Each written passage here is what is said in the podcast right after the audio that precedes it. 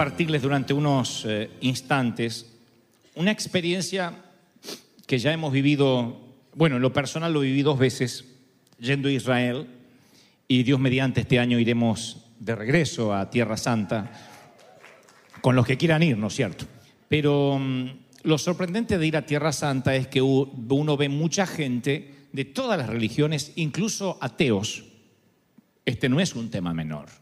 Ateos, gente que no cree que Jesús haya sido el Hijo de Dios, de igual modo desesperado por seguir las huellas de Jesús, donde estuvo, ya sea que lo tomen como un simple profeta, ya sea que lo recuerden como un Mesías o como literalmente el Hijo de Dios, mucha gente quiere recorrer las huellas donde estuvo nuestro Señor Jesucristo. Y también uno nota la religiosidad hueca, porque muchos de los que están desesperados por saber si aquí pisó Jesús, si este realmente fue el sitio donde Él preparó el desayuno, donde multiplicó los peces, los panes, esas mismas personas no se preocupan por saber dónde Jesús camina hoy dónde el Señor está hoy. Si a esa misma gente ustedes les quieren predicar en Israel, hallarán incredulidad en sus corazones. Eso es lo sorprendente. Uno podría pensar que Israel es una tierra fértil para predicar, puesto que preguntan dónde está la tumba de Jesús y dónde caminó, dónde fue el sermón del monte. Sin embargo, mucha de esa gente no cree que Jesús hoy esté vivo. Y no se preguntan dónde camina Jesús hoy.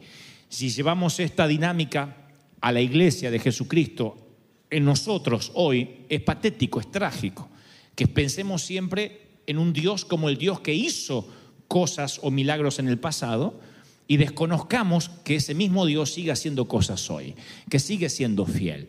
Uno no puede mirar toda la vida por el espejo retrovisor si va a conducir un automóvil porque lo más probable es que se estrelle.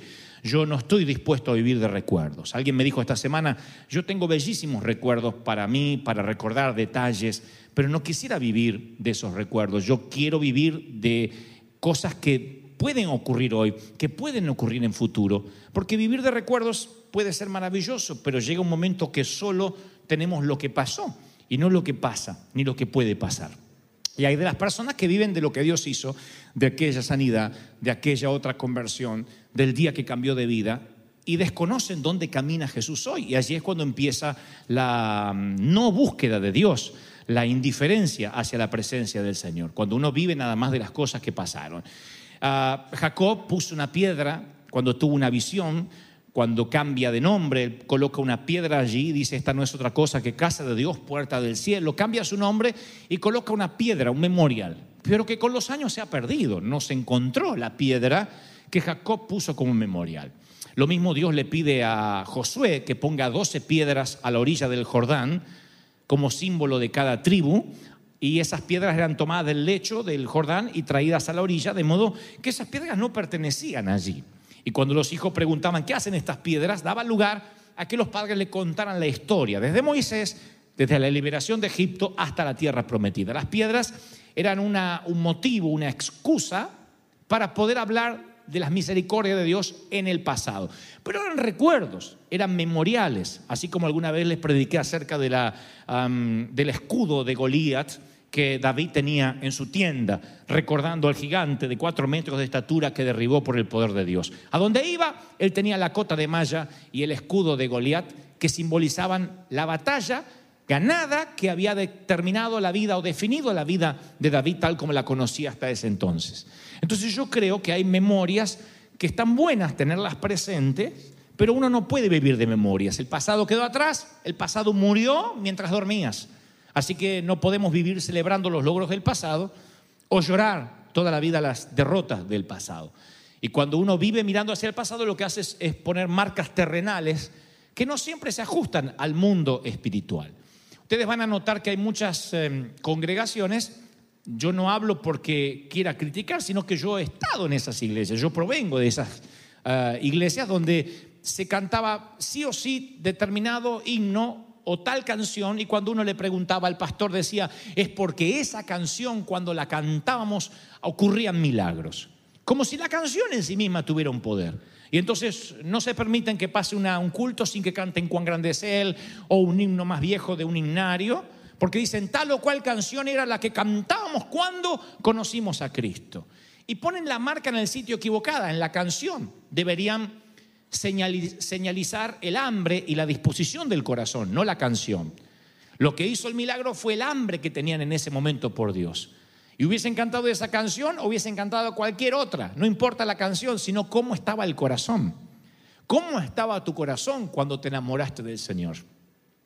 ¿Cómo estaba tu alma cuando lo buscabas desesperadamente por las noches? Entonces puedes repetir ahora todo, las mismas canciones, la misma liturgia, pero esas marcas no te van a conducir al Señor porque no es la canción ni la liturgia, ni el símbolo, ni la cruz lo que te llevará al Señor, sino la disposición del corazón. Y la palabra que tengo ahora para decirte de parte del Señor es que si quieres volver a sentir la presencia de Dios o lo que sentiste hace meses, hace años, hace décadas, tienes que poner tus marcas en el horizonte, tienes que mirar más lejos que una canción, que una iglesia, que un mover del día, tienes que poner tus marcas en el horizonte. ¿Qué había en tu corazón? Es ahí donde te vuelves a encontrar con la pesca. ¿Estoy siendo claro o no? ¿Me explico o no me explico nada? Las marcas siempre tienen que estar en el horizonte, no en el lago. Porque las marcas del lago son las que la gente busca en Israel. ¿Y dónde caminó Jesús? ¿Y dónde puso las pisadas? Y esta era la tumba. Y eso no cambia la vida de nadie. Porque el corazón sigue siendo incrédulo, simplemente está conmocionado como quien entra a un museo. Saulo de Tarso era así. Él seguía las huellas polvorientes del, del legalismo y de pronto se le abren los cielos unos 30 segundos y a partir de esos cielos abiertos él cambia su vida para siempre, cambia de nombre, cambia de destino, cambia de ministerio. ¿Y qué es un cielo abierto? Un cielo abierto es un sitio donde continuamente hay pesca. Un cielo abierto es un lugar, un vórtice, un lugar donde se te abre el favor y la bendición de Dios. De allí la frase, ¿cuántos quieren vivir bajo cielos abiertos? ¿Qué cielos abiertos? Que todo te va a ser de bendición, que todo lo que emprendas con tu mano te va a ir bien, Cielos abiertos lo tuvo Saúl. Cuando Samuel le dijo, cuando estas señales te acontezcan, haz todo lo que te venga a la mano para hacer, porque Dios está contigo. Noten que no le dijo, pregúntele a Dios qué tienes que hacer para que Dios te bendiga, a ver si haces algo que no te mandó. Le dice, no, haz todo lo que se te ocurra hacer con tu mano, porque Dios está contigo. Miren qué confianza tenía Dios sobre Saúl. Miren qué confianza. Es como que yo te dé una tarjeta de crédito y diga, gasta todo lo que tienes que gastar. ¿Hasta cuánto? Lo que tienes que gastar. Como hacen los maridos con muchas de ustedes. Damas. El otro día un esposo me dijo, me robaron la tarjeta de crédito. Le digo, vamos a orar. Me dice, no, el ladrón gasta menos que mi mujer, déjelo ahí. El tema es que el Señor te da una tarjeta de crédito ilimitada y te dice, no tienes que preocuparte porque todo lo que tengas que gastar, gástalo. Y tengo que llamarte y consultar. No me consultes. Confío que todo lo que vas a hacer va a ser de bendición y yo te voy a respaldar. ¿No es esa una bendición? Haz todo lo que te venga a la mano para hacer. Lo que Dios le dice a Josué. He aquí todo lo que toque será bendito. Donde pongas tu pie será conquistado. Eso significa vivir bajo cielos abiertos. No todos vivieron bajo cielos abiertos. Hay otros profetas que tienen una asignación puntual. Jonás tiene una asignación puntual. Ve y pregona contra Nínive. Él diría, me voy a Tarsis, porque total, todo lo que haga Dios me va a bendecir. No importa dónde, Nínive, Tarsis. Lo importante es que yo sirva a Dios. No, tú tienes que estar en Nínive. Entonces hay temporadas donde Dios te asigna un lugar y no te puedes mover de ese lugar.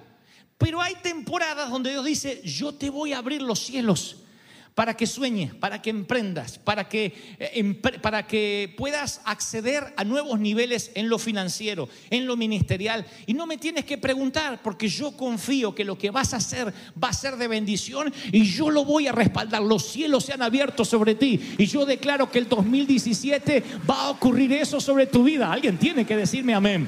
Los cielos van a estar abiertos. Lo que emprendas. Y yo quiero compartir en este domingo de las primicias, cinco aspectos rápidos que son los eh, tips o los secretos para que esos cielos se mantengan abiertos. Uno de ellos es la persecución. Cuando las cosas se ponen bravas. Dice la palabra que Esteban, lleno del Espíritu Santo, Hechos 7:55, puso los ojos en el cielo y dio la gloria a Dios y lo estaban apedreando. O sea que entre piedra y piedra, esas piedras iban a culminar con su vida. Entre piedra y piedra de sus victimarios, Esteban levanta los ojos al cielo, ve a Jesús que está a la diestra de Dios y dice, he aquí, veo cielos como abiertos. Y veo al Hijo de Dios que está a la diestra de Dios. Entonces ellos los apedrearon. Ahora, yo veo a, Esteban viendo los cielos abiertos en la peor crisis de su vida. No era el mejor momento de Esteban, era el peor. Te están apedreando. Uno pensaría caí de la gracia de Dios. Uno diría, Dios me abandonó. No encuentro profetas o apóstoles que vean cielos abiertos como Esteban. ¿Cuándo es que Esteban los ve? No es en su momento de oración. No dice el 21 día de ayuno los cielos se me abrieron y luego de cantar 42 veces la canción los cielos se me abrieron. Los cielos están abiertos mientras lo están apedreando. El mayor avivamiento en África, en Sudáfrica, ha sido con Reinhard Bunke, con miles, millones, un millón de gente que no tenían para comer, pero que iban a buscar la palabra de Dios. Pero cuando la gente tiene para comer y nuestros hijos tienen videos games y tienen comodidad y tienen computadora y sus propios tablets y sus propios iPad, algo nos empieza a pasar que cierra los cielos. Y los cielos permanecen cerrados. El lugar más frío para predicar son los Estados Unidos de América. Y esto siempre lo digo cuando yo viajo a América Latina porque me dicen, te fuiste a Gringolandia porque allá es fácil. Digo, ¿qué va a ser fácil? Un domingo en Argentina a las 9 de la mañana, a las 9 de la mañana, hoy tendríamos 3.000 personas afuera esperando entrar. En la iglesia donde yo provengo tienen siete servicios los días domingos de miles y la gente hace filas y hace fila, una desesperación. Aquí decimos, bueno, todo lo damos por sentado. Y si no nos gusta, me voy allá. Y si me ofendo, me voy a aquel lado. Y empezamos a dar por sentado aquello que no deberíamos dar por sentado. El gran temor es que cuando hay mucha comodidad, si Dios tiene que mandar una persecución para que los cielos se abran, Dios no tiene problema en permitirla a través de un presidente, a través de un gobierno. Lo hemos vivido a través de la historia. A veces Dios permite la crisis en un país para que la gente busque a Dios. Argentina vive uno de los mejores, mayores avivamientos de la historia en los años 80 y fue porque los argentinos le declaran la guerra a Inglaterra por unas islas del sur, las Islas Malvinas. Y tras la guerra y tras la muerte de los muchachos, el país entero estaba en luto. Y el país estaba tan sensibilizado que cualquiera podía hablar de Dios y la gente lloraba porque habíamos pasado una guerra. Es como, no era la Segunda Guerra Mundial, pero era una guerra. Nuestros muchachitos de 18 años habían ido a la batalla y la mayoría no regresaron. Los ingleses nos arrasaron, nos pasaron por arriba. Y entonces allí cuando de pronto todo parecía que se caía, el país estaba destruido, Dios levanta a un hombre con una voz profética y miles y miles y miles se salvan. No hubiese surgido ese ministerio si no hubiese habido una persecución de alguna forma. A veces los cielos se tienen que ah, abrir a causa de una crisis. A veces Dios dice, necesito que busque los cielos abiertos, o por las buenas o por las malas. Y en River Church vamos a buscar los cielos abiertos por las buenas. Vamos a decir, reclamemos los cielos abiertos por las buenas. Queremos que los cielos se abran. ¿Cuántos dicen amén? Aleluya. Porque si no vas a, ser, de invernadero y cuando soplen viento de adversidad, vas a descubrir que no desarrollaste raíces y si la presencia de Dios la sientes solo en la iglesia, estás en problemas.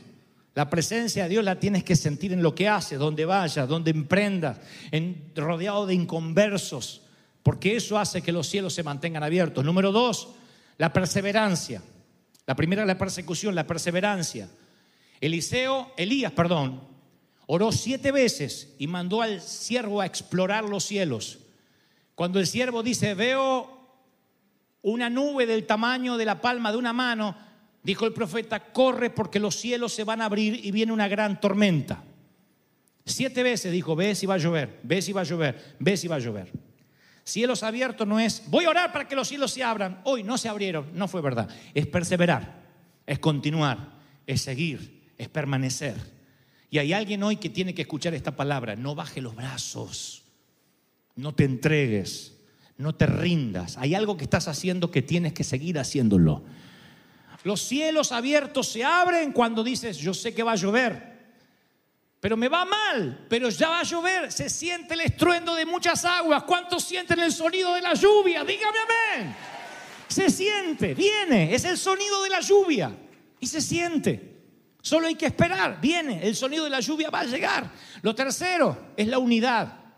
La palabra dice, donde dos o tres se pongan de acuerdo sobre cualquier cosa que pidan, les será concedido por mi Padre que está en el cielo. Porque donde dos o tres se reúnen en mi nombre, dice Mateo 18, 19, allí estoy en medio de ellos. Siempre que haya unidad, y quiero aclarar esto, porque a veces creemos que unirse es pensar igual al otro. Unidad no es uniformidad. Somos diferentes. Hay aquí salvadoreños, mexicanos, colombianos y los más santos de Argentina. Y todos nosotros es un chiste, pero todos nosotros somos diferentes. Comemos comidas diferentes, eh, olemos diferente, hablamos diferente, nos expresamos diferente, tenemos diferentes formas de ver la vida. ¿Y qué es la unidad?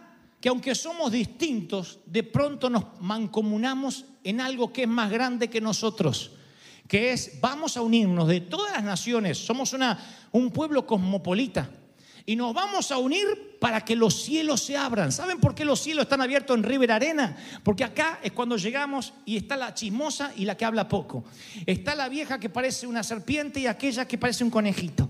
Está el, hombre que es un negativo y el otro que es un positivo. Está el, y, todos los unimos en un mismo sentir. Y de pronto todos los defectos desaparecen porque hay algo que nos une, que es vamos a adorar a Dios, vamos a clamar al Señor. El rey levanta campamento y sale sobre buenos y sobre malos, bendice a todos. Eso es unidad. ¿Están conmigo, sí o no? Cuando las iglesias confunden unidad con uniformidad, les dicen, quiero que las mujeres se vistan todas iguales. Quiero que los hombres todos usen la misma corbata. A mí me han dicho, váyase a la iglesia que no trae corbata. No pude entrar porque era Santa Cena y no traje corbata. póngase algo. Y enseguida me buscaron una corbata porque estaba sin corbata. Imagínense el pecado mortal de tomar Santa Cena sin corbata.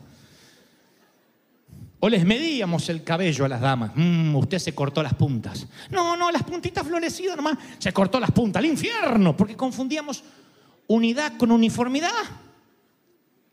Y hay mujeres que son unas leonas así con el cabello y otras le salen tres pelos cabreados acá arriba.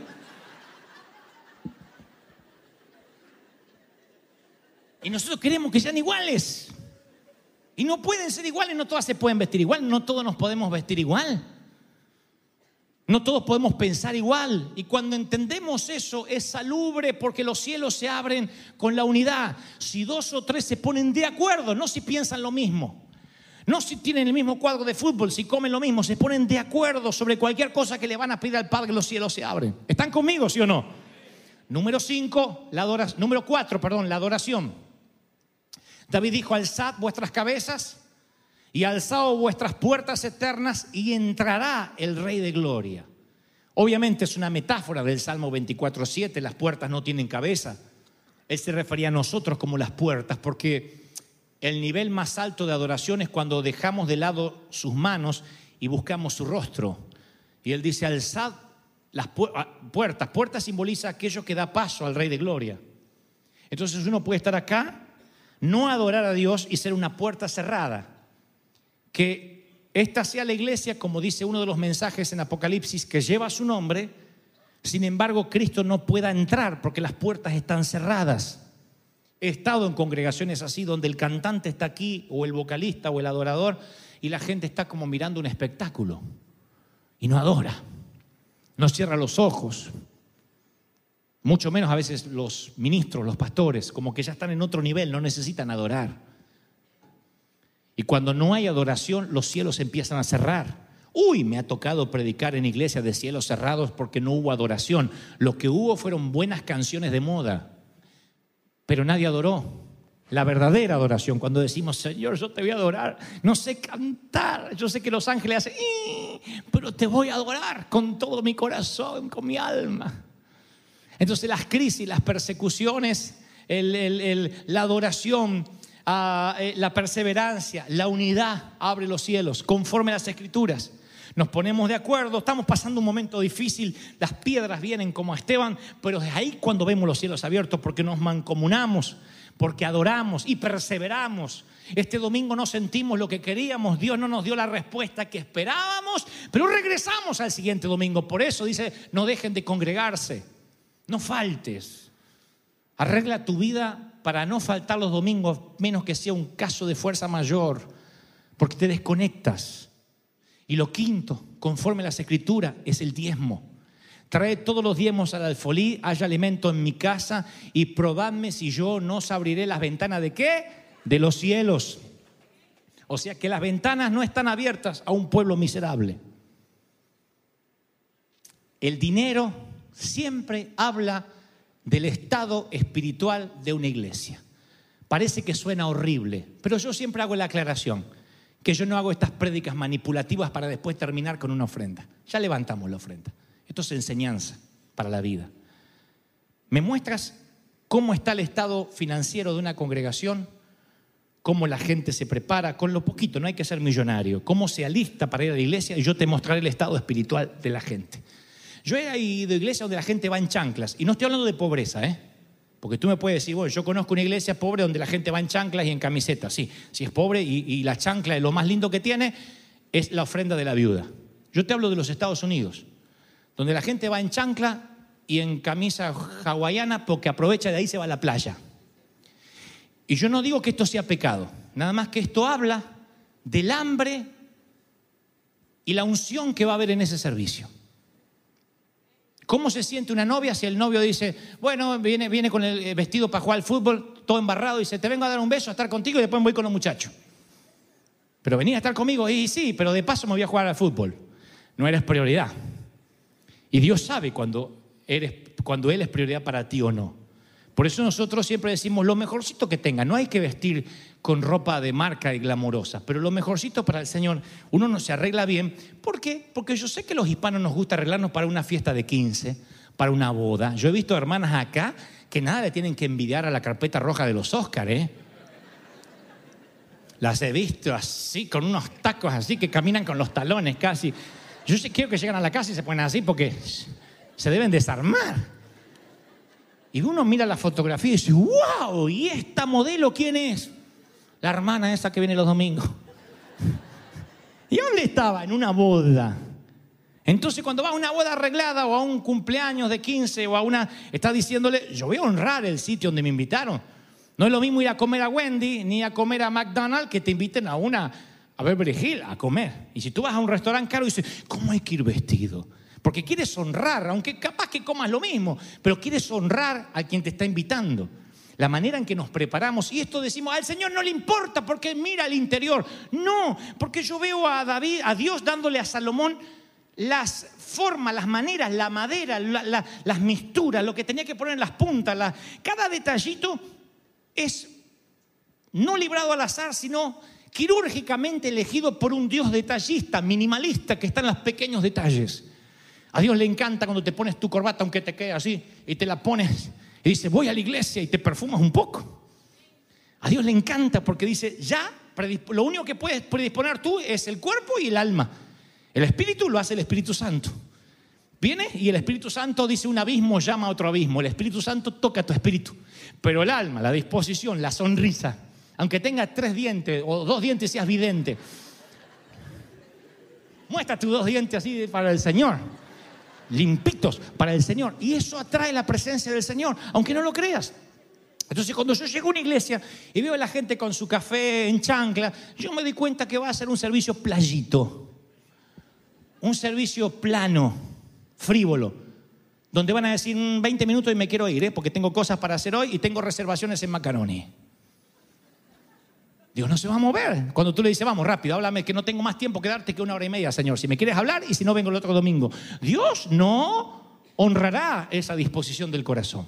Pero cuando te preparas, cuando te dispones, cuando sales temprano de casa, cuando dices, no me puedo perder un minuto, has visto, has, has esperado una película por años. Yo sé que muchos de los jóvenes fueron a ver a Star Wars hace poco. ¿Quién de los jóvenes que fueron a ver la película dijeron, bueno, voy 20 minutos después, total, los primeros 20 minutos no pasa nada? Lo importante es el final de la película. La mayoría va y compra las palomitas de maíz y dice, todo el mundo orinar, todo el mundo orinar ahora, ¿eh? Que no voy a salir. Orinen ahora, no tengo ganas, orina. Y están ahí. antes que empiece la película. ¿Sí o no? ¿Por qué? Porque pagaste. Y porque quieres ver del minuto uno de que aparece Columbia Picture o lo que sea. ¿Y qué hace la gente en la iglesia cuando no valora? Cuando no valora. Llega tarde. Ah, están cantando los coritos.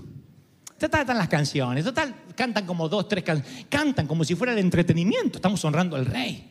Desde la primera canción estamos honrando al rey. Imagínense que el rey está aquí esperando y los que vienen a honrarlo llegan tarde. Hola rey, ¿qué tal? Un lío para estacionar y los chicos. Cuando consigues un empleo y te dice su hora de entrada es a las 7, ¿cuántos de ustedes pueden llegar 7 y cuarto, 7 y 20? Bueno, jefe, quien dice 7 dice a las 8. ¿Cuánto duras en el empleo? Nuestros hijos que van al colegio y entran a las 8, ¿pueden entrar a las 9 y cuarto todos los días? Bueno, ¿quién, ¿quién te controla? Sin embargo, con las cosas de Dios, no. Y esto llévelo al dinero, es exactamente igual. Hoy una ofrenda, pues, pone un dólar para que vea qué pase. Esa actitud del corazón cierra o abre los cielos. Y los cielos se mantienen abiertos cuando diezmas. Dice, probadme, que no, haya, que no falte alimento en mi casa y probadme si yo no abro las ventanas de los cielos. Entonces se creen que si seríamos miserables, Dios nos hubiese bendecido con su presencia como nos bendijo. Pagamos el Hilton, el Marriott, el Hangar, el Ocifer, los sitios donde Dios nos llevó salían fortuna. ¿Quiénes lo pagaban? La iglesia, la congregación, para poder congregarnos. Por eso Dios nos honró con su presencia. Porque la mayoría no paga un dólar, no, no se esfuerza. Por eso Dios nos honró y nos va a seguir honrando. Ahora, todas estas cosas mantienen los cielos abiertos. Yo quiero que los cielos estén abiertos sobre mi vida. Yo quiero sembrar para que nunca los cielos se cierren, para que Dios diga, a este hombre lo tengo que bendecir, porque siempre bendijo, porque siempre dio, porque siempre sembró. En cambio, aquel que te quiere vender todo, aquel que quiere sacar provecho de todo, siempre va a estar condenado a una mente miserable. La mente del que gano yo con esto. La mente del que gano yo con esto se tiene que ir para decir cuánto puedo bendecir al otro. Y Dios dice, cuando digas eso, yo te voy a bendecir. Yo voy a abrir los cielos. Yo te voy a prosperar. Alguien tiene que decir amén. Aleluya. Wow. Bendito sea Dios.